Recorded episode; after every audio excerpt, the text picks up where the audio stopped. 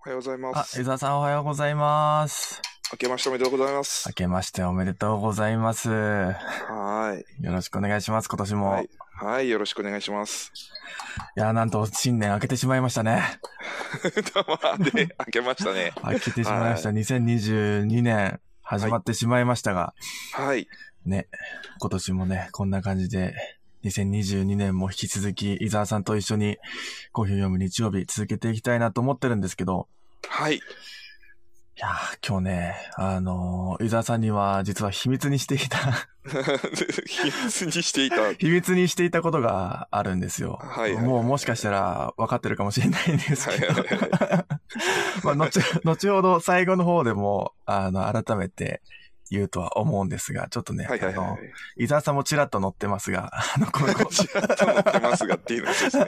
チラッと乗ってますちらってと、がっいう。ちらっと載ってますが、あのー皆さんもお聞きの方はですね、あの、ぜひ、こういスタンダードジャパンが発行しているニュースレター、あのーウィークエンドブリューっていうニュースレターを、今登録していただけるとですね、あの、僕の顔が見れますので、顔がってこれですよね。アイコンと同じ顔が見れる。そう、アイコンと同じ顔が見れますので、そう、そうなんですよ。あの、ちょっと、軽く言ってしまいましたが、すごくこれ光栄なことでお話をいただいたときはびっくりしてですね。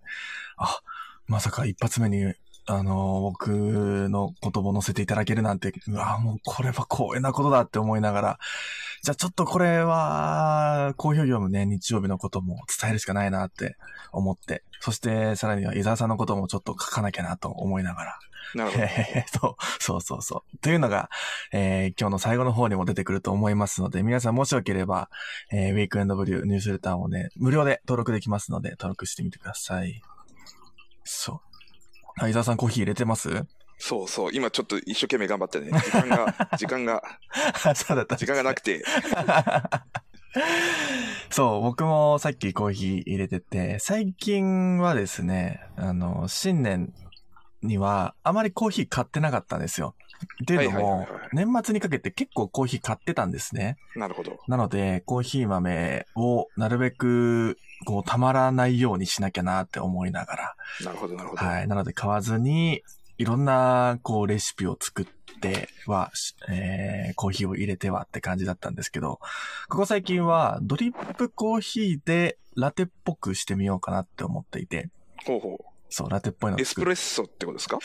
あ、エスプレッソほど濃いのは出ないんですけど、こう、ドリップで、まあ、ハリオのやつを使って、コーヒー豆をたくさん使って、で、お湯の量を少なくしてっていう濃いドリップコーヒーを出して、そこからミルクをスチームというか回転、あの、あの、あれ、名前忘れちゃった。あの、スチーマーのやつを使って、で、ラテアートを書くっていうのに挑戦してるんですよ。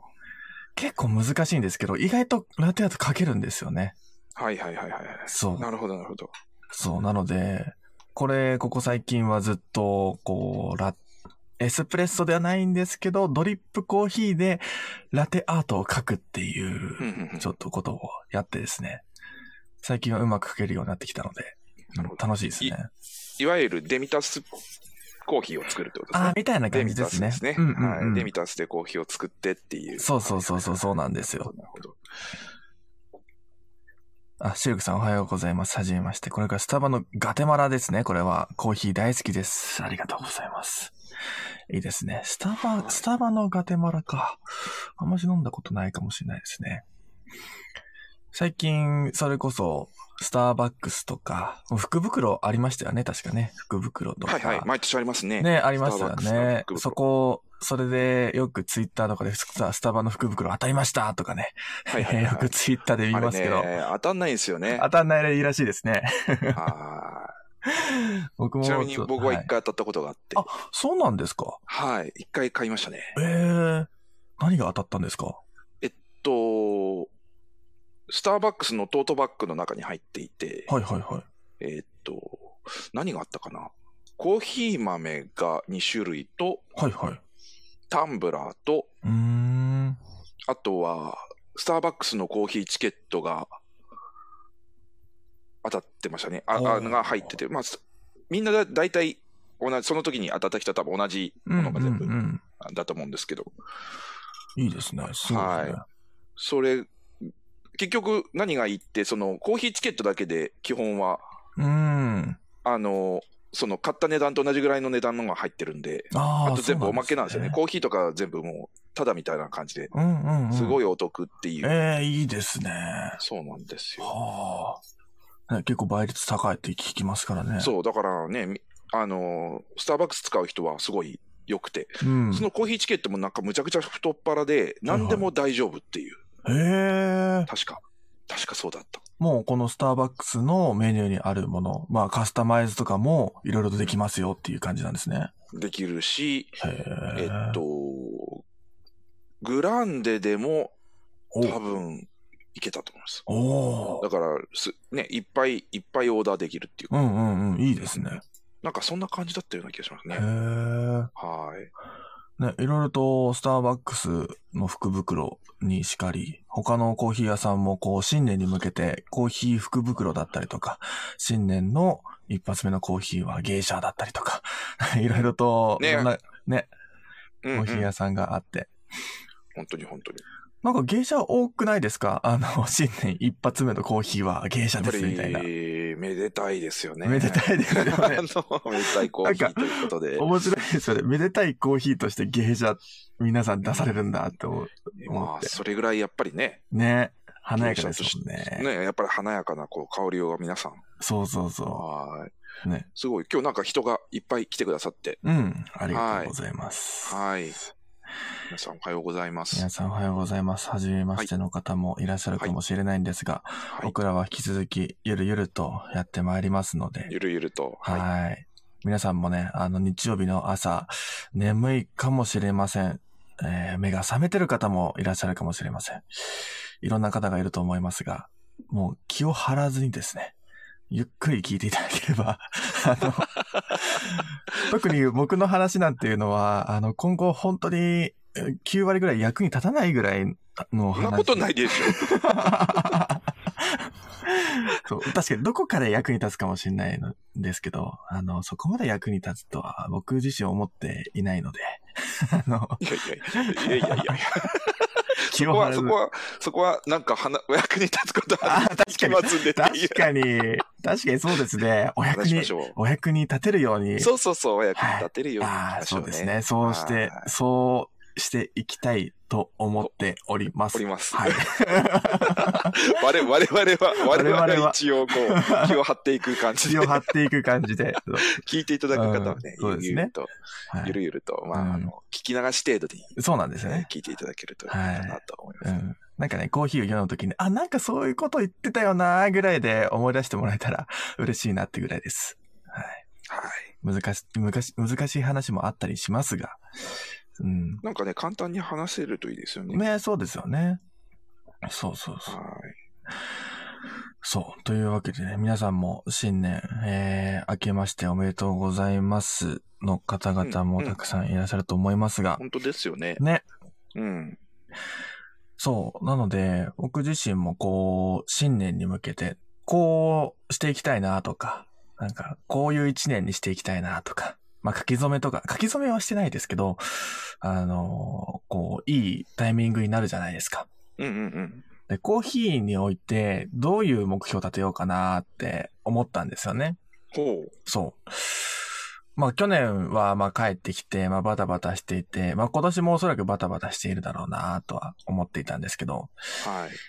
何かしら僕のこう目標はですね、あの、本当にふんわりしてるんですよ。本当にふんわりしてて、何かしらでなんか紹介してほしいなっていうのが目標としてあったんですね。ほう。うん。叶ってしまった。ちょっと、ちょっと早す、早かった。早、早かったね。それはもうあの、目標じゃなくて目標じゃなかったです。なんかね、うん。はい。次のステップに行こうと思います。そうですね。伊沢さん何か、こう、今年はこういう一年にしていきたいぞとか、あります？あの、あんまり僕目標立てないんですね。なるほど。実は。うんうんうんあの、振り返りはするんですけど、はいはいはい。あんまり目標立てないんですよ。うんうんうん。あの、まあいろいろそれは考えがあってなんですけど、はいはいはい。うんでもまあやりたいことはあって、っていうか、だから今年ってわけじゃなくて、今後やっていきたいことっていうのはまあでもあって、うんうんうんうん。えっと、なんかやっぱ作りたいなと思ってて、はいはいはい。今、ちょっと、まあでもまあそれに向けてってことで、今ちょっと連載を、スタあのスタンド FM の中で連載を、企画をちょっとやろうと思ってて、そうなんですね。今記事を書き溜めていってるんですけど、へえ。はい。それをちょっと、あの、こうんうう、ん。発表するのが、どっかで発表するのが目標かな。楽しみですね目。標というか、今後やっていきたいことっていうか。んんその連載というのはコーヒーに関することですか？そうそうそう。一応、僕のチャンネルってコーヒーと音楽のチャンネルなので、うんうんうんうん。あの、そうそうそう。っていうのをやっていきたいなっていうのと、あ、いいですね。あとはまあ、ここでいろいろね、お話をさせてもらってる。例えば、この、この番組にゲストを呼んでとか。ああ、そうですね。ゲスト呼びたいですね。そうそうそうそうう。ん。そういう話かなっていう。そうですね、そうですね。はい。あ、あと僕、もう焙煎してみたいなと思い始めてきました。ほう。いいじゃないですか。台湾、特に台湾のお豆。ああ、また、あれですね。つい最近、えっ、と、インスタグラムでフォローしている台湾、はいはい名前がなんだっけな、台湾なんちゃらなんちゃらってうんいううん。インスタグラムがあったんですけど、うんうん。そこで、あの、台湾の農家さん、農園のライブ中継があったんですよ、インスタライブでうんうんうんあって。うんで、改めて、こう、台湾の、こう、農園の方たちの話だったりとか、この農園の、まあ、コーヒーの木だったりとか、土地だったりとかっていうのを見て、やっぱり現地に行って、こう、この人たちとお話ししてみたいとか、うん。このコーヒー豆を飲んでみたい、作ってみたい、生成してみたいっていう気持ちが強くなった一方で、うんここで今できることってなんだろうって思った時に、この、やっぱり台湾のコーヒーを知ることから始まるのかなって思って、うんうんまあ入れるのは何回もしてるんですよね、台湾コーヒーも。うん焙煎ってしたことないなって思った時うに、ん。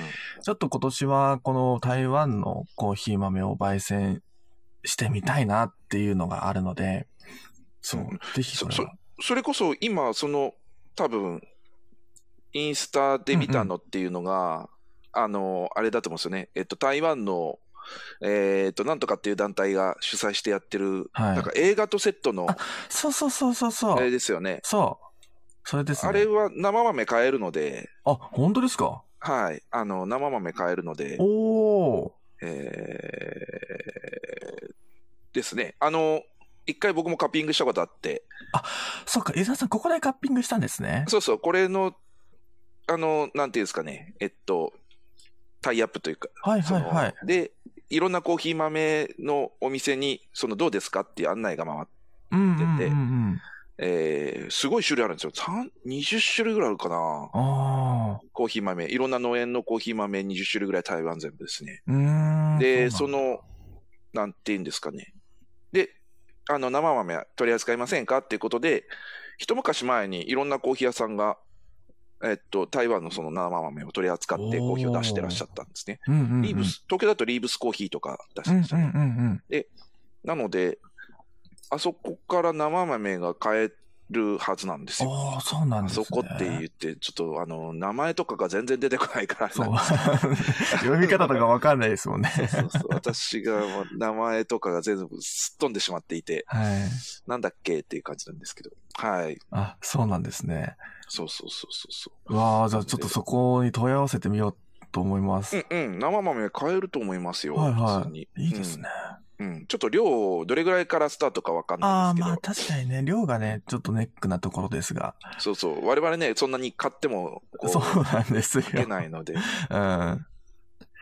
あ、そうだ、伊沢さんも焙煎されて、イエメンの焙煎されてませんでしたっけ？そう。どうですか？イエメンね、正直美味しいですね。正直美味しい。正直美味しいですね。いいですね。今日もちょっとこの後焙煎しようかなと思うんですけうど、んうんうん。この後でもイエメンとエチオピアを焙煎しないといけなくて、あ、そうなんですか。の、はい。えっと、ちょっとお勉強でエチオピアを焙煎するんですけど、はいはい。えっと、イエメンも実感があれば焙煎しようと思うんですけど、これがですね、すごいしい。いいですね。えーっと、で、今5キロとりあえずあるので、はいはい。えっと、もし、あの、ね、これでいけそうだったら、えっと、焙煎をお1キロとか単位で焙煎していこうかなと思うんですけど、いいですね。すごく迷っていて、あのーえっと、焙煎度合いを、はいはいはい。えー中入りと浅入りと、どっちにしようかな。おー、どっちも。どっちも美味しいんです。ああ、そうなんですでね。全然違うんですね。うわ焙煎の味のイメージが。だから、できれば今日とかね、あの、見てくださって、聞いてくださってる方で、もし、もし、あの、あれですね、あの、アドバイスおくれそうな人がいれば、お、ちょっと2種類送らせていただいてどっちがいいとかですねお、、お、お、もしもしそういうことをしてもいいよとかっていう方いらっしゃれば、お。はーい。伊あ沢の伊沢コーヒーの、そうですね。あれですよ。売る、売る、販売前の 貴重なものが。そうそう。まだ全然ね、あの、表にはうんうんうん。出せてなくて、今まだ模索中なんですけど、うんうんうん。一応こう、この、こっちかこっちかどっちかなっていうのは、ぐらいまで今絞り込んだんです。なるほど。はい。ただ、どっちもですね、特徴があって、うんうんうんうん。えーそうそう、迷ってるんですね。そうなんですね。はい。うわあら、翔平さんいらっしゃい。あ、お久しぶりです。はい。えーっと、シルクさんが焙煎機お持ちなのですねって言って、えっとですね、あのーちょ、超小型の焙煎機を借りてまして。レンタルしてまして、はい。で、それで、えっと、焙煎度を決めて、決めたら、あのーコーヒー屋さんの焙煎機をお借りして、うんうん。ざっと焼くっていうのを今やってまして、はい。えっと、カフェの経営はしてないです。あの、個人で、えっと、別に本業があるので、うんうん。その傍ら趣味でやってる感じですね。ね。はいこう、個人でももうコーヒー豆焙煎してね、こう、美味しいコーヒーが焼けるような時代になってきてるっていうのがあって。そうそうそうそうそう。そうだ、伊沢さんみたいな、こう、副業？副業と言うと、またちょっとあれまだね、うんうん業になできるほどの業なんですけど、う はい。ん。でもこうやってね、こう、美味しいコーヒーも個人で焼けるっていうのが僕の中ではすごく新鮮でもあり、それが楽しみでもあるので、もし気になった方は、あのーそう、ぜひ伊沢さんのコーヒー飲んでみてください。去年の今頃から、ナウさんもバンバン焙煎してた、そうですね。楽しいですよね、やっぱ焙煎。そうそう、焙煎楽しかった、楽しいですよね。はい。うんそうそうなんかね、そう。ね、ものはいづくりだと思って、あの、焙煎も一つのですね、うんなんかこう、新しいものを作るっていう、うん。うん。そ、の、そういう活動だと思ってて、うんうん。で、ね、ものづくりってなかなか難しいですけど、あの、やってみるとすごく楽しいなって、なんか一つのものができてうん。楽しいなっていうのがありますね。そうですやっぱり。ね。そうそう、パッケージングと考えたりとかね。うん。は最初僕が焙煎したコーヒー売るときに、ナグさんにね、パッケージング考えてもらってい、はいはい。ありましたね。そ うそうそうそうそうそう。むっちゃ和風のパッケージングをうん提案されて、それをしばらく使ってたんはい。ですけど、まあね、そうやってね、うん。あの考えたりとかするのも楽しいし、そう考えると、焙煎ってクリエイティビティですね。クリエイティブですね。そうそうそうそうそう、なんかね、そう思うんですよ。うん。ね、その、なんていうか、自己主張も入りますしね、やっぱこれがいいっていうね。うん。うん。面白いですね。そうそうそうそうそうそう。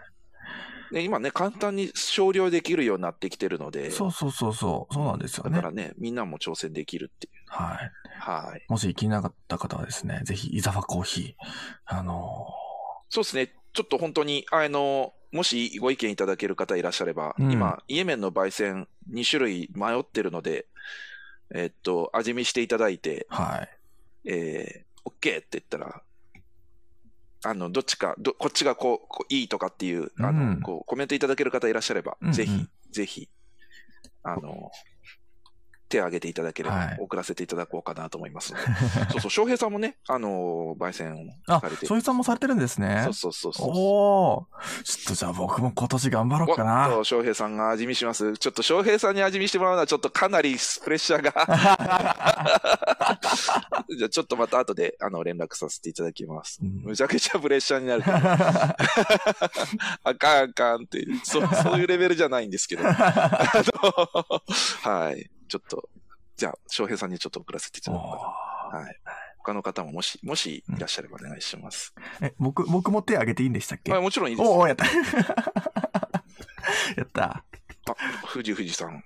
まずは小さく始める感じでおすすめと焙煎機ってありますか？ああ、こえっと、どういう方向で焙煎されたいかにもよるんですよね。例えば、うんその、手鍋とかで始められる方が結構多いですよね。うんうん手鍋とか、あのーで始められる方が多いと思います。で、もうちょっと、あのーちゃんとしたのっていうと、えっと、僕がやってるのは、あの、パナソニックのザ・ローストっていう焙煎機があって、それを、あの、DMM の、えーっと、いろいろレンタルだっけな？うんうんと。かっていうレンタルやってるネットサービスがあって、そこで、えっ、と、月8000円で借りれるんですよ。うん。で、それを使って、えっ、と、体験焙煎をしたりとか、っていうのとか。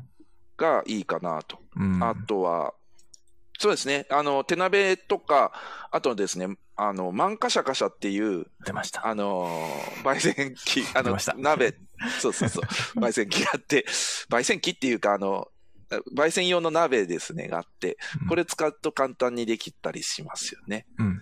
だから、あの、鍋とかマンカシャカシャとかを使ってやるっていうのが。ただ、やっぱりね、鍋なので、えっと、温度とか測ったりできないんですよね。うんうん。だからどういう風にこうなってるかわかんないので、で、ロースト、うん。ザ・ローストだと、こう、温度をね、あの iPhone とか iPad を使って温度を管理しながら焼けるので、うん。えっと、ああ、こういう風に焼けるんだっていうのはわかるかなっていう感じですね。そうですね。グラフで見るのは、あれは本当に面白いですね。そうですね。ローストであれば結構紹介できるので、うん。あの、えっと、こういう風に焙煎してますよっていう話もちょっとできるかなとうんうんうん思いますね。はマンカシャカシャ出た。あの、マンカシャカシャ。い。いや、もう出ますよ。マンカシャカシャって名前が面白いですよね。ね。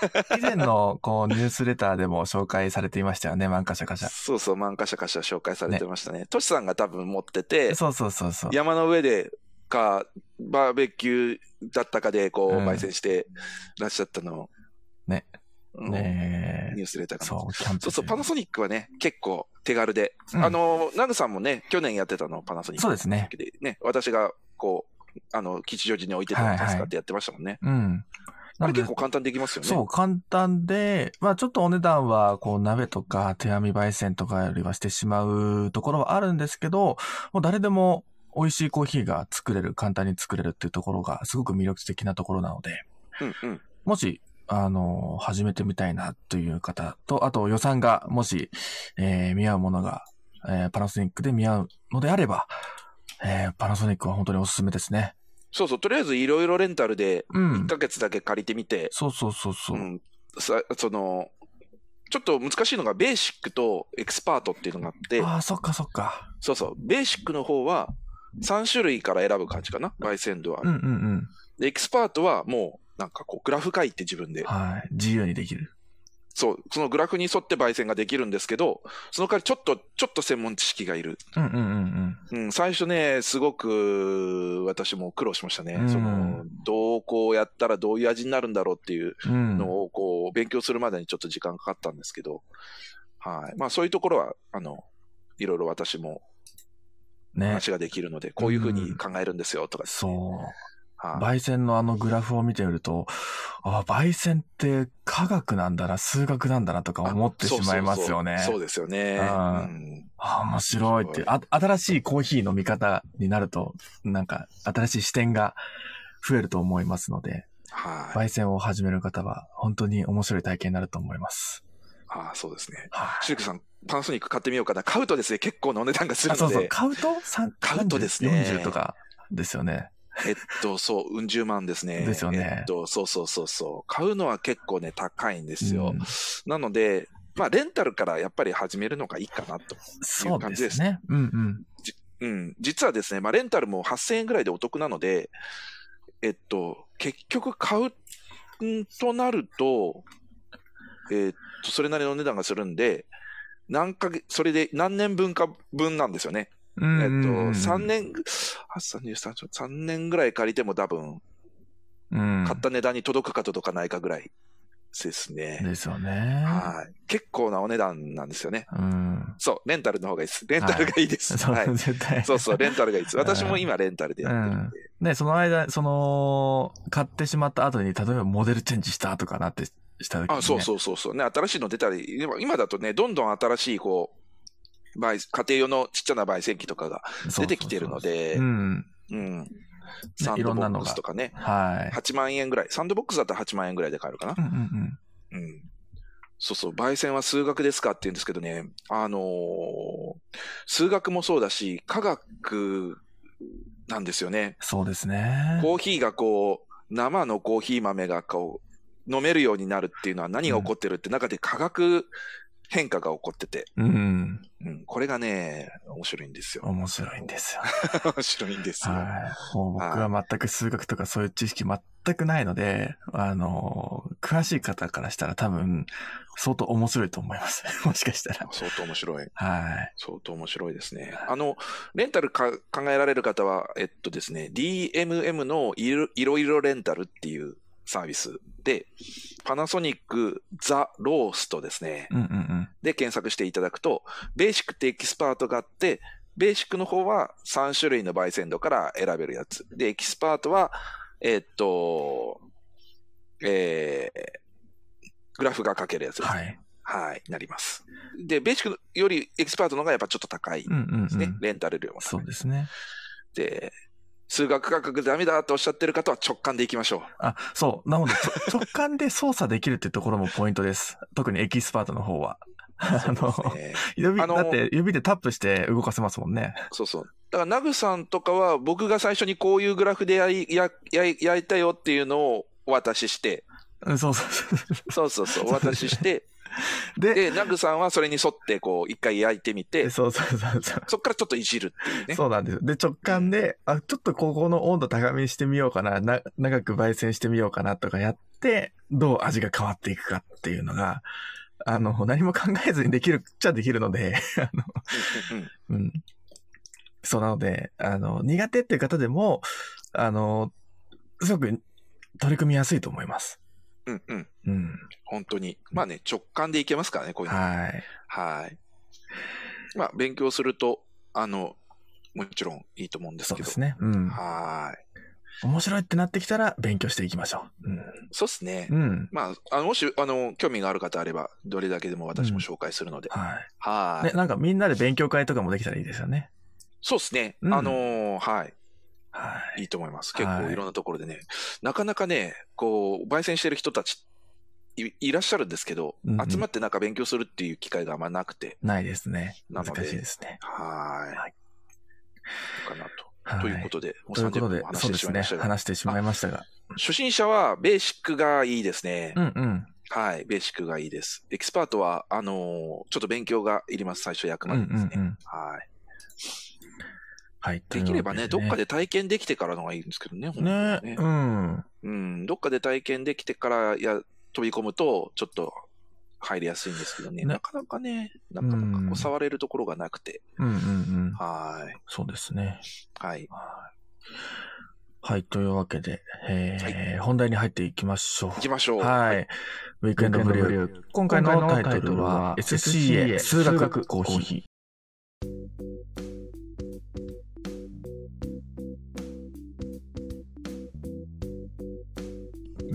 数学ちらっと出ましたが。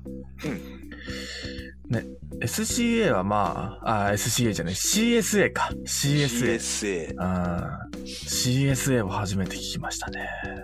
CSA っていうのは分かんないですね。ね、なんでしょうね。うん数学もどういうことなんでしょうかどういうことにつながっていくのか気になっていきますが、そうですね。ね。はい。早速読んでいきましょう。はい。えー世界のコーヒーニュースからですね。This Week in Coffee 顔の見えるから支え合うへ。アメリカ・ポートランド州のジュニアローステッドコーヒーが農業生産者に代金を前払いして定期的に作物を受け取る SCA、あ CSA、コミュニティサポートアグリカルチャー、地域支援型農業の仕組みをコーヒーに応用したプログラム、コミュニティファンデッドコーヒー、えー CFC をローンチしたとデイリーコーヒーニュースが報じています。CSA では、生活者が農作物の収穫前に定期契約を結ぶために、生産者は安定的な収益を得られるというメリットがあります。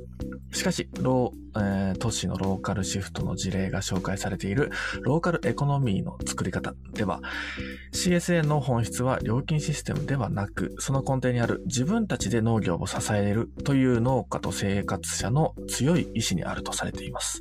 なぜなら CSA には返金制度がなく、不作の場合は契約者が受け取る農作物の量も減少するなど、農家と生活者がリスクを共有しているからです。それによって、生活、両者の間には顔の見える関係では、だけではなく、共に豊作を喜び、天候不順を悲しむ、互いに支え合う関係が構築されているのです。初年度となる CFC の定期購入では、コーヒーチェリーの収穫前に契約が結ばれ、その後、ニュースレターやブログを通じて生産者、焙煎過程の最新情報が随時シェアされるとのこと。何マイルも離れた生産者とコーヒーを通じて形成されるローカルエコノミーが、新たな好循環の訪れを予感させます。まあこれはコーヒーというくくりというよりかこ農業というくくりと、えーそこの消費者との、えー関わり合いっていう感じですかね。そうですね、あのーちょっと詳しく私もわからないんですけど、うんうん定期契約って書いてありますね。うん。ね。先物ではないですね。先物ではなく、まあ収穫高に応じてでもなく、まあそこの農園と契約をし、えー定期的、長期、長期で契約をして、で、収穫量が悪かろうが少なかろうが、えー同じ値段を払うっていうことなんですかね。うーんどうなんでしょうね。なかなかこう、それが、こう、ウィンウィンになるかどうかがよくわかんないかったなっていうのが、うんうんうんまあ、この、この記事を読んでる時の私の感想で、そうなんだ、と。はうん。ね。まあ確かにこう、農業って、こう、まあ農業に携わったこともないですし、あまり触れた機会もないのでわからないですけど、やっぱりこう天候に左右されるところが非常に大きいような気がするんですよね。い。はい。それっていうのはコーヒーも同じで、まあ天候だけではなくていろんな災害だったりとか、まあ、自然災害もそうですし、こう人間によるこう戦争だったりとかそういったところにかなり影響されてしまう、えーものでもあるので、ずっと安定的に取れるものではないですよね。うん。だからこそ、こう、農家の方たちが、なかなかこう、安定的に収益を得られるっていうことが難しいっていうのは、そういった理由があったりするんですが、ね。だからこう、互いに支え合う関係、リスクをシェアできるからっていうのは、すごくいいなと思う一方で、それが果たしてうまくできるのかっていうところですよね。そうですねここに、まあ、ちょっとあるんですけど、まあ、あのーえっと、うん。えーその農園側が実際にそのエンエンドというか、はいはい。あのー最終的にこう、お客さんにコーヒーが提供されるわけですけど、それが、あの、どういうふうな感想を持たれたかっっていうのって、なかなかこう、わかんないって言って、言ってらっしゃる方が結構いて、はいはいはい。あのーね、農園の方がこれが美味しいってお客さん喜んでもらってるんだろうかっていうふうに分かんないっていう方が確かに結構いるんそうですよね。そうそうそうそうそう。で、そういう情報が逆にこう提供されるっていうのは、これ、これはね、面白い。うんうんうん。あの、ん農家の方々としては、あの、うんすごいいいうんうんうん話みたいですよ。で、あのーこの前、まあ、あの、アマゾンとかで見、アマゾンプライムとかで見れる、はい。えっと、まあ、映像というか映画で、うんうん。フィルムアバウトコーヒーっていう、うんうんあの映画があるんですけど、その中ででもですね、農園の方が自分の作ったコーヒーを飲んだことがないっていう、うん。うん。その最終的に提供される形でですうんうね、ん。飲んだことがないっていう方も結構いるっていうそれはコロンビアの話だったんですけど、で、実際にアメリカからバリスタさんが行って、えっと、我々、あの、そのバリスタさんは最終的なお客さんにあなた方が作ったコーヒーをこういうふうに提供してるんですよっていうふうに渡す、うん。あの飲むと、こんな美味しいものだったんだってことがそこでわかるっていう。うんうんうん。っていうような話が出てたりとかでしててですね、まあ、最近はちょっとまた変わってきてると思うんですけど、うん。うんうん。あのそういうことになってるみたいで、へーって思いながら、うん。うん。そんな感じなので、自分たちで作ったものがどういう形でどう提供されてっていうところが分かりづらい。そうですね。例えば普通の果物とか野菜とかであれば、ね、自分たちで食べたりするので、うんうん食べれるか分かりますけど、コーヒーはやっぱりね、そこから加工して、うん。うんさら。にそれを加工したものを焙煎して、さらにそこからドリップして入れてみないと分かんないっていうう。んうんうなかなかこう、現地ではでき、できないというか、そこまでの労力がかけられないのかもしれないですよね。そうそうそう。うんなので、今回とかだと、その定期購入した側、要するにカフェですよね、うんうんうんか。ら、えっと、生産者、作ってる農家さんに、こんな感じでしたよ、こういうふうに焙煎してて、こういうふうな、あの、えっと、お客さんが喜ばれてますみたいなところがうん出てくると、それはそれで面白いんだろうなと、うんうんうんそういう話もあるんだろうなと思いましたね。そうですね。はいっていうのが互いに支え合う関係って形なのかうんうんなっていうう。ん。うん今のお話聞いてて、なんかふと思い出したのが、あの、はい。オーストラリアにいた時に、あの、まあ最後の方だったんですけど、コロナの影響がだんだん少なくなってきて、少し旅行ができてきたってなった時に、あの、ワイン農家さん、ワイン、はいはいはい。ワインの、こう、蒸留所とか、そこら辺を、に行ったんですね。うんうんで、そのワイン畑がブワーって広がっていますと。で、そのワイン畑ブワーって広がっている角っこら辺に、小さくお家が構えられてたんですね。で、はいそこで、そこの、そこで作られたワインを提供したり、レストランみたいな感じで、えーお客さんを呼んで、そこで、えーテイスティングとか、えーそこでご飯を食べたりとか、そういうことをしてたんですよ。はい。これってなんか農家さんがそのまんまレストランになって、で、そのレストランで農家さんたちがお客さんのこう反応を見れるうん。と思うんですよね。うんうん。でも一方でコーヒーとかってそれがなかなかできづらいっていうのそうが。はい。ですよね。確かに、うんワイン農家さんはワイン作って自分たちでも飲んでうんうん、うん。提供もできる。うん。またちょっと話がちょっと違ってきます違ってくるんですよね。うん。うんね。そう、だから、こう、生産国と消費国でのコーヒーの飲まれ方って全然違うというのはそういうことですよね。そうですよね。うん逆に言う、逆にではないですけど、変わった事例としては台湾は生産もするし消費もするので、うん。分かりやすいっていう。うん。うん。あまり世界的にも見ないですよね。生産もできてそうですね珍しいですね。ね珍しいですよね。うん。そう。まあだからこう、顔の見える関係だけではなく、ここに互いに支え合う関係とも書かれてますけど、なかなかコーヒーはもう顔すらも見えないですもんね。うんうんうんうん。どっちもうん。そうですね。だからちょっと難しい話ではあったりするんですけど、うん。だからこそ、こう、僕も現地に行って、こう、コーヒーの農家さんの人たちがどういう人なのかっていうのを知ってみたいなっていうのもありますし、はい。それを知ることで、多分、コーヒーの味も変わってくると思うんですよね。そうですね。と。うんう。ん。という意味でもなんか、こう、顔だけでも見える関係が、えー顔だけでも見える、こう、システムができるようになってきたらいいなとは思いますね。そうですねう。ん。ははい。ね。まあ、農業全体における問題かもしれませんが、この顔の見えるから支え合うえという記事でした。い。はい。えー次の記事です。えーイギリスのスターバックスがビーガンタックスとも称される植物性ミルクへの追加料金約63円を廃止へ。同社株主となった動物愛護団体 PETA を筆頭にアクティビズムの影響も見受けられます。これ確かアメリカでも確かビーガンタックスをなくそうという動きが確かあったような気がしますね。うんうん。まあね、前も何かうん出てましたね。ありましたね。うん。ね、まあ、ビーガンタックスってあまり聞き馴染みないかもしれないんですが、こう、例えば、オーツミルクだったり、ソイミルクだったり変更するときに50円、100円とか皆さんかかったりすると思うんですよね。うん。それが、ビーガンタックスとか言われたりするんですけど、まあ、要は追加料金だったりするんですけども、これをなくすことによって、こう、植物性ミルクの消費もどんどん促していくみたいな効果が期待されているのかな。でも、イギリスでは、こう、この、えー、なんだろう、同社株主となった愛護団体 PET を人にアクティビズムの影響を受けられます。まあ、そうですね。あの、動物愛護団体の動きも見受けられると。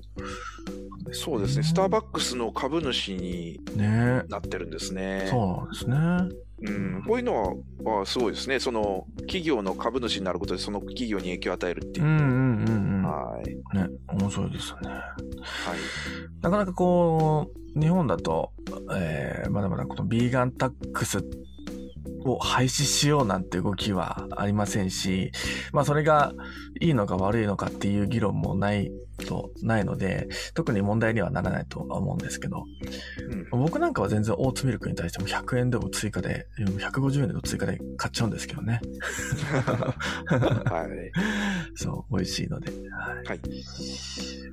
アメリカ・テキサスを拠点に学生が運営するコーヒーチェーンブリューバイクが新たに約3億5千万円の資金調達に成功。収益の柱である大学キャンパスでのコーヒーキオスク事業では各大学の学生をマネージャーとして雇用し、学内で企業、就業経験をま育んでいるそう。はい。すごいですね、これ。うんうんうんうんでも、あのーどこだっけ？えーっと、武蔵野芸術大学だっけ？はいはい。とかは同じようなことをしてて、あ、そうなんですか。はい。この前僕たちが行った、あの、あユナンさんが、はいはい。っていう方がいらっしゃるんですけど、うん方がコーヒー入れてる、あの、無印の建物が、ん。えーっと、飯田橋かな？はい。にあって、あそこは、あの、大学生のが、えーっと、経営してる、えーそうなんカフですね。ェですよね。ははい、あ。その学校の中に無印良品が併設されてて、そこの一角がカフェになってて、えーそこでは経営から大学生がやる、学生がやるっていう。はい。はああ、面白い取り組みですね。そうですね。なかなかね、あの、学生が起業するってなると、まあ、あの、さ結構いらっしゃいますけど、うんうん学生時代に起業される方もいらっしゃいますけど、やっぱりそれなりにちょっと、あのうん。ーハードルが高いので、はい。学校がそれを応援してっていうね。うんうんうん。はい。でも3億5千万、あの、調達っていうのはすごいですね。ねえ、すごいですよね。はい。でカフェ経営となると、まあ、美味しいコーヒーもそこで飲めたりして、うわ、いいですね。そうですね。学生の中で起業の勉強できるっていうのは、ね。はい。うん。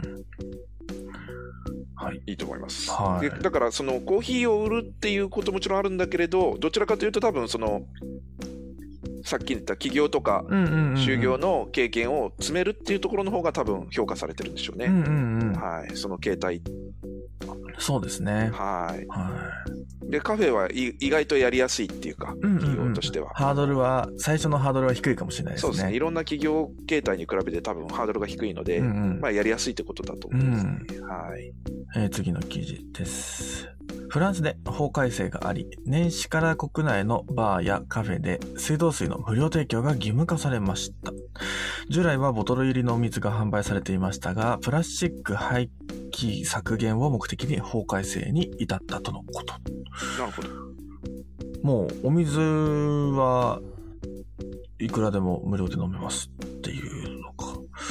なんか僕ら日本にとっては当たり前かなとか今ふと思っちゃったんですけど。ですけど、まあ、うん海外行ったら基本的に水は買うものですよね。まあまあそうですね。はい。だから、そうですね。ナナグさん、オーストラリアはどうだったんですか？オーストラリア無料でしたね。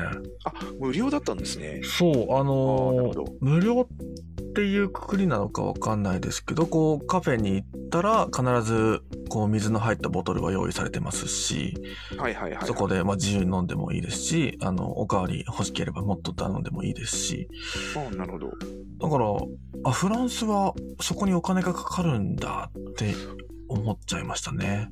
大体ヨーロッパでは有料でしたね。ああ、そうなんイです、ね。タリアもフランスもスペインも大体お金を払ってお水いただく感じでしたね。ああ、でも確かに、こう、最近ちょっとお水にこだわりを、こだわりじゃないですけど、なんか、香水とか軟水の違いを感じたいなと思って、ではいはいはい。ふヨーロッパのお水って結構香水が多いんですよね。うんうん。うん、そのイメージがあって、で、ヨーロッパ、えーどの国か忘れましたけど、ヨーロッパから、ヨーロッパから輸入された水を買って、うんえー飲んだりしてるんですけど、多分そういうちょっと、こう、なんて言うんだろうな、えーお金がかかるようなお水をカフェでもバーでも出していて、まあ、だから水道水だとちょっと、あれなんですかね、汚いのかもしれないのかな。そうですね。うんいやまあ飲料として提供されてるから健康に害があるものではないとは思うんですけど、うんはい。あのーもうだから水道水って飲んだことないんですよね、海外で。ああ。もう飲めても歯んじゃない磨きのかなするごと時ぐらいかな。はいはいはい。うん。あで、基本的にはやっぱりこう、ミネラルウォーターを買うので、うんうんうん。水道水がどういうものかって、そう言って改めて聞かれるとよくわかんないです。はいそういうあまり記憶がないですね。ああ、レフトライフさんが、ドイツもお水は払ってましたっていう。うんうんうんうん。やっぱそうなんですそうね。そうそうそうそうそううんだから、そう、旅行行ったりすると、とりあえず一旦スーパー行って、うんうん。あのーお水を買うっていう,、はいはいはい。うーところからですから、あそうですねそうなんですうね。ん、一応、あの、まあ、僕がいたオーストラリア、メルボルンは、もう軟水だったんですよね。はいはいはいはいはいはい。なので、全く、こう、お風呂入る時時だったり、喉が渇いた時に水道水から出る水っていうのに、全く抵体が抵抗するわけでも全くなくて、はいはいはいはい。すんなりと受け入れてたんですけど、なるほどなるほど。そう。た体調的にも大丈夫だったんですか？大丈夫でしたね。はい、結構水が変わるとね体調崩したりするんで、もう中国行った時にお水が合わなくて、うんうんあ体調崩したりとかってあったんですけど、うん。うん。そうだから、ね、ミネラルウォーターだったでなんとかこうだったら大丈夫だけどみたいなところはあったりするので、そう。はいまあ、よく、こう、東京の水は本当に美味しいっていうのはよく聞いたりしますけど、まあ、東京みたいなこういう都市部の水道って、どこ行っても結構ずさんだったりするらしいっていうのは聞いたことがあって。うんうん、ああなるほどなるほど、うん。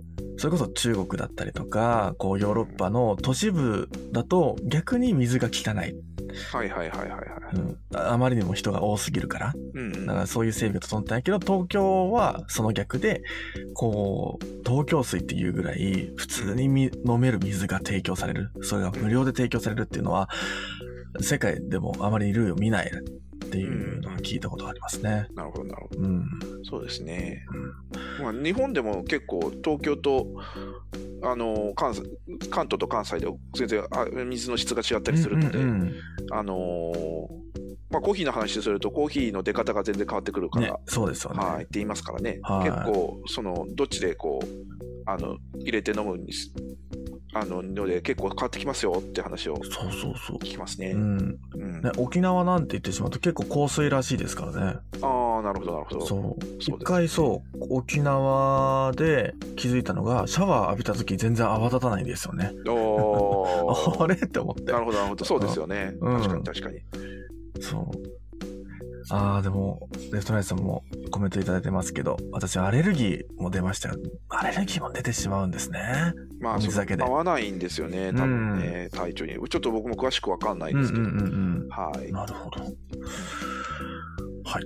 次の記事です。最新の研究によると、ブラックコーヒーを好む人は、ビターなダークチョコレートを好みやすい傾向にあるそう。しかし、研究者は、その理由が味覚の思考にあるのではなく、カフェインの覚醒効果を脳が苦味に結びつけているからではないかと考えています。ほうおー、本当ですか。僕は甘いコー甘いチョコレートが好きなので。さすが判まあたのも食べますけどね。さすが判例が出ましたが。あの甘いチョコレートが好き。僕も、僕も多分甘い方が好きですね。苦いコーヒーに甘いチョコレートみたいな、そんなイメージがはい、ありますが。甘いチョコレートが好き。はい。まあ人それぞれ好きがあるということですね。そういうことです。はい。その通りでございます。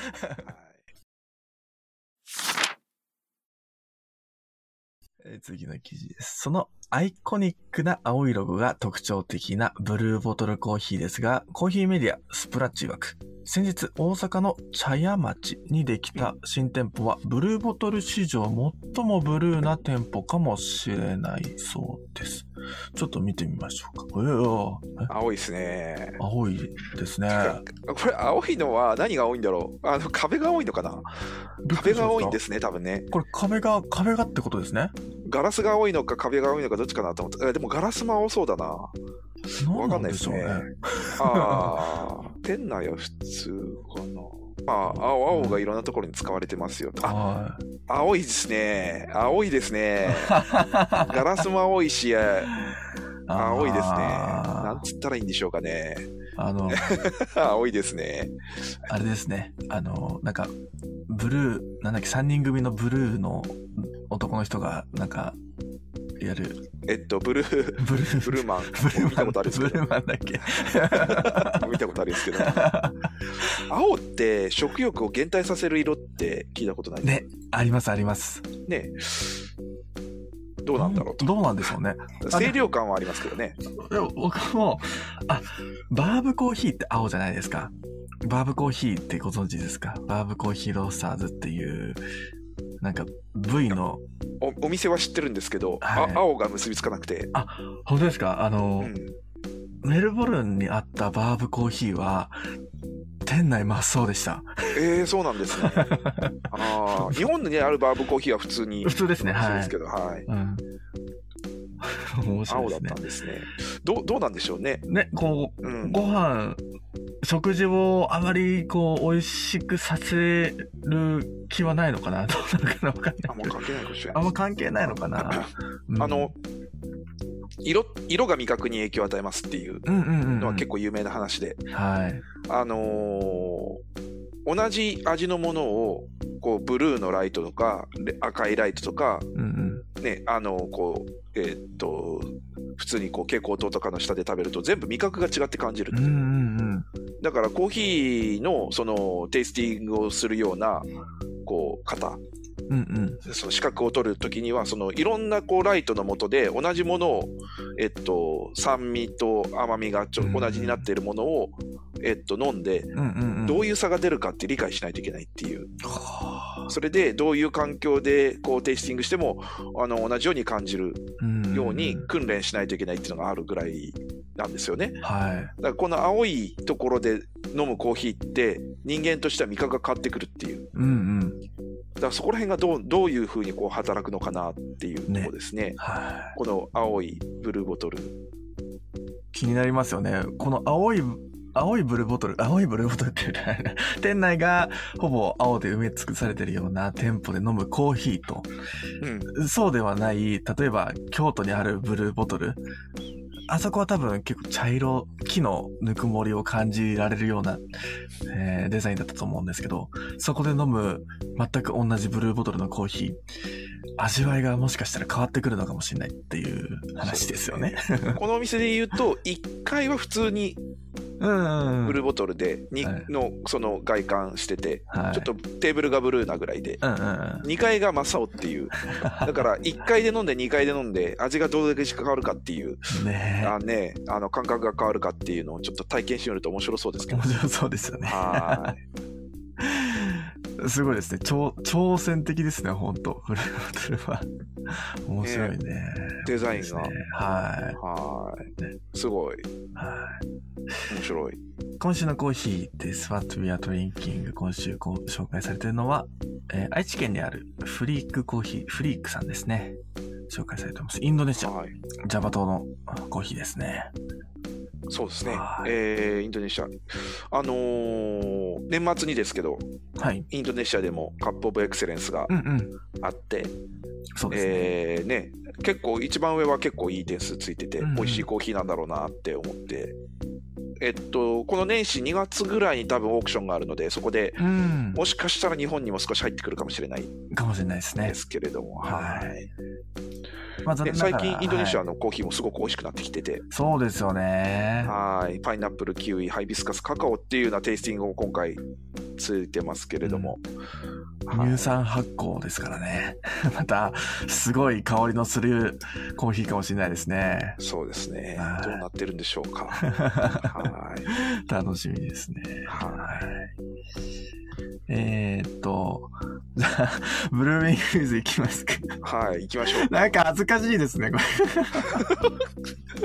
いやいや、恥ずかしいも何も。非常に恥ずかしいんですが、なんか自分がここに乗ってるっていうのも気持ち悪いんですが、はい なんと今回僕が紹介されて、紹介していただいております。ありがとうございます、本当に。はい、そうですねま。さか本当にこんな、あの、素敵なニュースレターに、スタンダードの記事に、スタンダード、ウィークエンドブルーの記事に載らせていただくなんて本当に思ってもなかったので、は本当に光栄です。伊沢さんのリンクも貼っておりますんで、皆さん。い伊沢さんのリンク 伊沢さんのリンク貼ってありますね。ありがとうございます。あの、年始、年末だったから、伊沢さんに確認したじゃないですか。伊沢さんのあ肩書き？肩書きねそ。そうう。どうしようかなっていうのは、ここそう、肩書きね、募集したい。そうなんですよ。どういう肩書きでやったらいいですかね、僕は。はい一応ここには、エンジニアでコーヒーマニアの伊沢さんっていう、はい。まあ、間違ってません。間違ってない。その通りなんですね。はいそう。ただちょっとね、長いじゃないですか。そう。一言でね。そう。一言で言い表せるようなものがあればいいなとは思っているんですが、まあ、あの、ここにも伊沢さんのリンクが貼られておりますので、皆さんニュースレター登録してですね、ぜひぜひ、えー僕だけではなくて伊沢さんの本もチェックしていただければと思います。なんで、なんでそこでちょっとこう、あの、薄めようとする。あ、でも、あの、ここで、あの、まあ、セットアップとか手順とか書いてあると思うんですけど、はい。注目してもらいたい点は2点あって、僕の中はいでは。はいはいはい。一つは、あ、コーヒーの入れ方ですよね。あ、そうそうそう、入れ方とか。そうそうこ。このコーナーは、その人のコーヒーの入れ方を紹介するっていう、あ、そうです、そうです、そうです。そうそう、コーナーですよはね。い。はい。で、まあ、全国いろんなバリスタの方が紹介されていたりするんですが、はいはいはい。まあ、今回は僕が、えー載っているんですが、注目してもらいたい点は2つあってですね。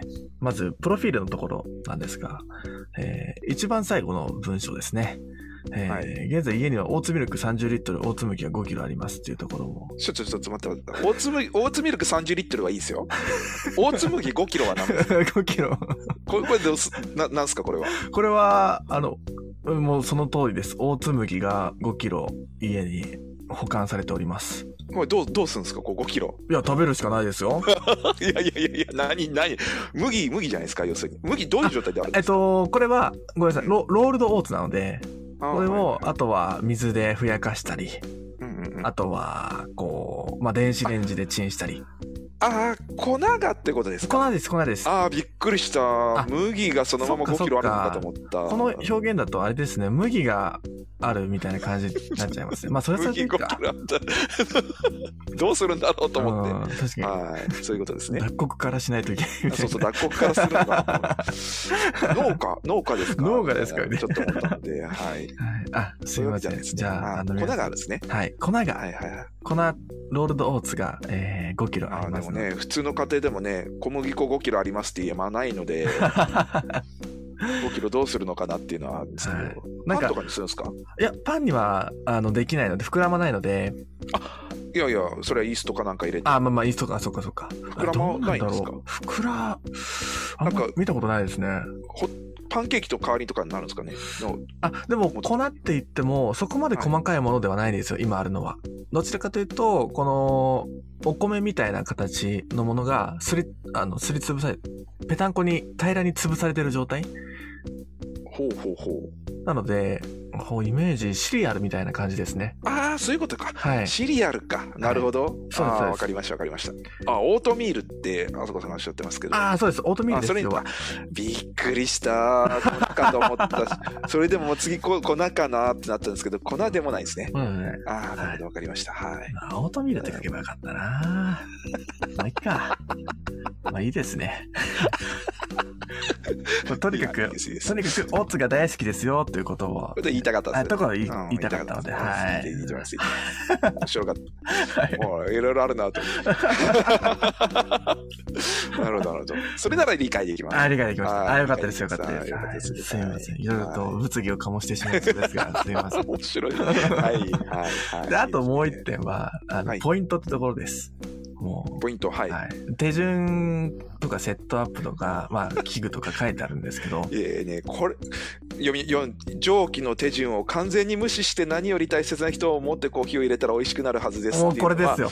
すごいわかるんですよ。わかるんですけど、それをし言ってしまったら、このコーナーの意義が、このコーナーこは、入れ方を紹介するコーナーなので、もちろん、もちろんそうなんですよ。それは分かっております。もう、変化球を入れまくる。変化球を入れまくりますよ。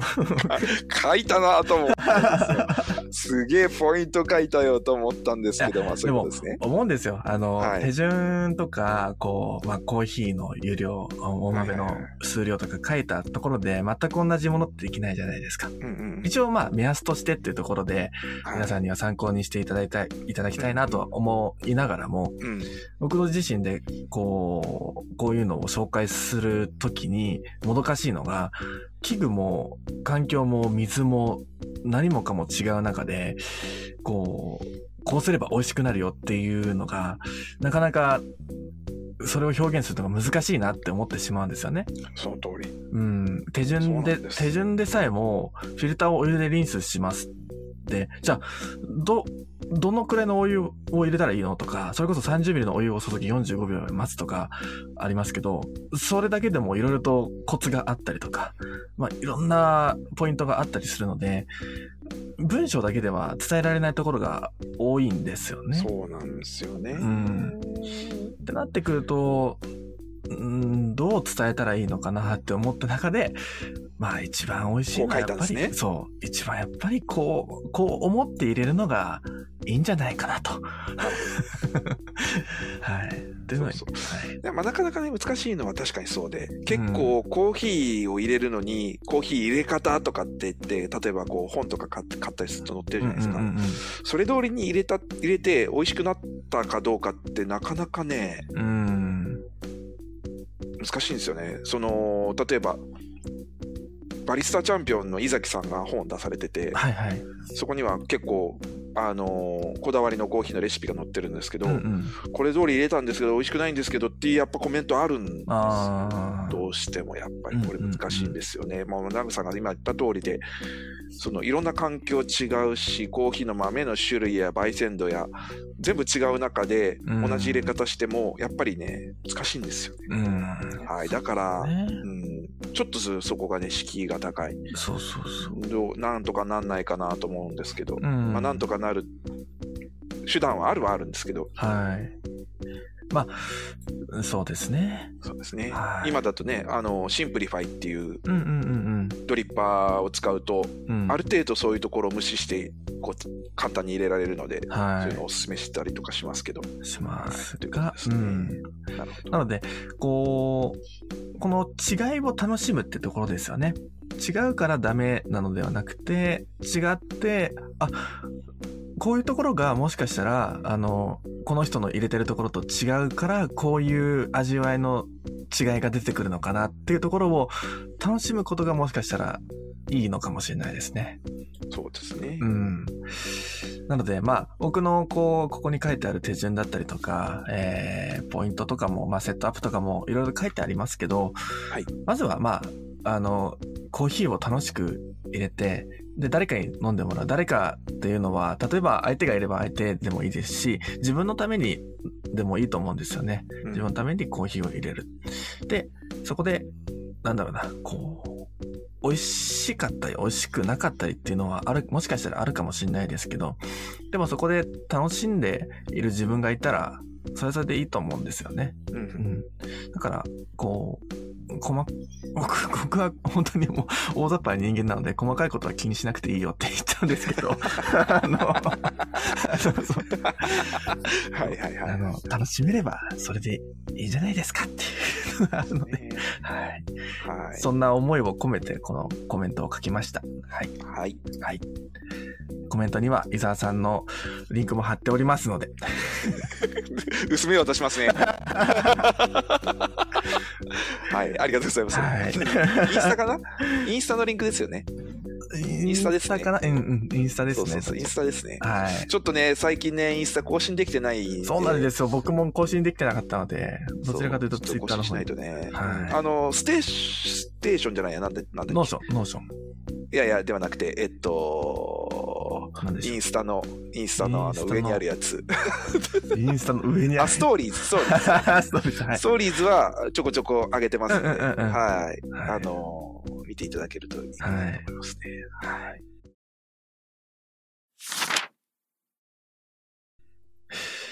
というところですね。はい1。時間も過ぎたあたりですが、伊田さん最後に何かお知らせと何かありますでしょうか？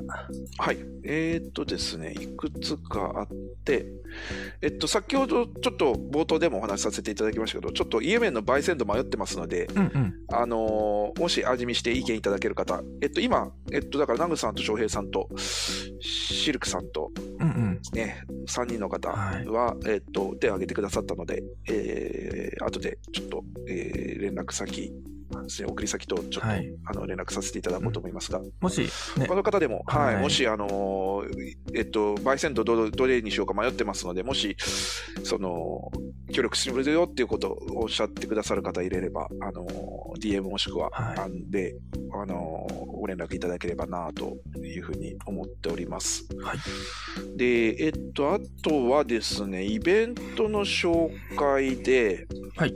えっと、川越ですね、埼玉県の川越で、えっと、川越コーヒーフェス。をこう主催してらっしゃる方がいらっしゃるんですが、あの、コーヒー大学っていうことで、えー、ああの、ーありますね。はい、えーっと、まあ、コーヒーのお勉強をするような、えーことをされてる方がいらっしゃって、うんうん。で、しばらくちょっとお休みされてたんですけど、まあ、こうん。のご時世もあってですね、で、今度復活で、えーっと、今度はブレンドの話をされるということで、えっと、まあ、コーヒー大学って、あの、講師は、あの、この前も、ブリュワーズカフェ、あのコーヒーブリュワーズチャンピオンシップ2位になった畠山さんですね、うんうんうん。が、あの、講師されてるんですけど、今回も、あの、講師されてるということで、もし、あの、ブレンドのコーヒー作り方とか、そういうところに興味のある方は、チェックしていただくといいのかなと思います。えー、ということがあります。1月16日ですね、の日曜日。じゃあもう来週あたりですかね。そうですね。はい。はい。えっと、一応、あの、えっと、講義がうんうんありますということで、はい。と、多分、事前予約が必要なのかな？になると思うので、うんうんえっと、ちょっとチェックしていただくとよろしいかと思います。あとは、えーっと、そんなものかな？うんうん。あ、あとですね、スプラッチ、お、スプラッチ。えー、コーヒーアワードあですね、あ、はい。の投票が今日までになっあ、今日までなんですね。そはい。したらもう、皆さんスタンダードに。そう、今日スタンダード、そうですね、スタンダードがマガジン部門ではい。ノミネートされてますので、えっというのと、あと、リーブスコーヒーさんが、あのそうですね。はい、ロースト部門でノミネートされてますので、はい。ファンの方は、えー投票していただくと、もうそろそろ締め切りになっちゃうので、うんうん。はい、はい、ぜひですね、投はい票していただくとよろしいいのかなと思います。はい。はい、といったところでしょうか。はい。ありがとうございます。といったところですね。僕からも特にはえーありませんが、台湾のコーヒー豆焼いていきますので、頑張って。はーい。なナグさんどうやって焼くんですか？えーちょっと迷ってます。あの、手編みから始めるか、もしくは、あの、ザローストうち本当ですか？うち来てローストで焼く？本当ですか？いいですよ。本当ですか？いいです、いいです。あの、ね、はい。はい、落ち着いたら、落ち着いあたら嬉しいです、それは。はい、生豆ゲットできたらうち来ても大丈めちゃくちゃそれは楽しみです。それちょっとライブライブ放送しますね、それ。夫。今ちょっと掃除がね、行き届いてないんで。あ、いやいやそんなそんな。はい僕の部屋より汚いものはないと思ってる。いやいやいやいや、引っ越ししたてでしょ？引っ越ししたてが一番汚いって言うじゃないですか。のいやいやいやいや。はい。皆さん楽しみにしててくだそうさい。ですね。はい。はーい。えっと、番組は、ポッドキャストの方でも随時配信をしております。今日の12時あたりに配信、この放送が配信されるように頑張りますので、もしよければですね、あの、アーカイブの方は、ポッドキャストの方で、えーはい Apple Podcast、Spotify、Amazon Music、あとは、グ Google Podcast でも聞けるか。いろんな、ねはい、プラットフォームで聞けるようになっておりますので、ぜひぜひチェックしてみてください。そう、はいあと、最近なんか Spotify で、あのー、フォロー機能とか、星、うんうん星、星評価マークもつけられるようになったんですよ。うんうんうんうん。Apple Podcast もあるんですけど、皆さんそれすると、あの、いいことが起きます。んあの、いいことが起きますので、あのぜひ、あの、星は5をお願いします。い。ね星いただけるとね。星いただけると、はいものすごい励みになるんですよね。そうなんですよ。ははい。星、星5、星、いや、もう、星5しかないと思ってるので、4とか3とかない、ないんでい。いす。やいや、概概念としてもないと思ってるので。概念として。もうなんか、あれですね。まあまあいいや。はいはい。あの、もし、ポッドキャストを聞ける、聞いてくださる方もいたらですね、そちらも、あの、ポチッと押していただけると嬉しいです。あそうですね。はい。そうですあと、まあ、あの、そうだ。まあ、あの、この、この際ですけど、はいはいえっと、お便りとか、あもしくは、ねあの、一緒に我々とこの時間話したいとかっていう方いらっしゃれば、そうそうあその、メッセージいただければ。う。はい。はい。どんどんねコラボもね、していきたいなと思っておりますので。そうですね。はい。なんか、特に事前準備なしで我々も、あのやっておりますのでそうなんですよ。はい、あの、気軽に話したいとかっていう方がいらっしゃれば。まあ、ももちろん、あの、ゲストの方のことは、多少なりとも調べてはおきますので、はい。はじめまして、えっと、お名前はとかからだだとちょっとあれな。それはないでしょうね、もテレフォン、さすがにねテ。レフォンショッキングみたいな。はい。はい。なので、ね、あの、お話ししたい方とかいらっしゃれば。そうですね。はい。させていただければと思いますので。はい。はい。ぜひよろしくお願はいいいた。します。よろしくお願いします。というわけで、年始2022年最初のコーヒーを読む日曜日は、これにてはい。おしまいにしようと思います。はい。伊沢さん、最後までありがとうございました。はい。ありがとうございました。皆さんも最後までありがとうございました。あ、えっと、とっくんさん、ありがとうございます。Spotify でもコーヒーを読む日曜と検索していただければ出ます。えー、Apple Podcast でもこれと同じ名前ですね。コーヒーを読む日曜。まあ、コーヒーと入力していただければ、えーいろんなまあコーヒーのポッドキャスターさん出てくると思うんですが、えーコーヒーを読む日曜と、えー検索して、えーシンプルな縦、縦文字で、で、最後になんかちっちゃなコーヒー豆ポチッとあるような、そんな感じの、えーデザインになっておりますので、チェックしてください。では、この辺でおしまいにしようと思います。はいはい。皆さんありがとうございました。はい。ありがとうございました。コーヒーを読む日曜に関するメッセージや感想は、ツイッターで、ハッシュタグ、コーヒーを読む日曜とつけてつぶやいてください。そしてこの放送は、ラジオアプリ、スタンド FM でライブ放送後、Spotify、YouTube、Apple Podcast で配信します。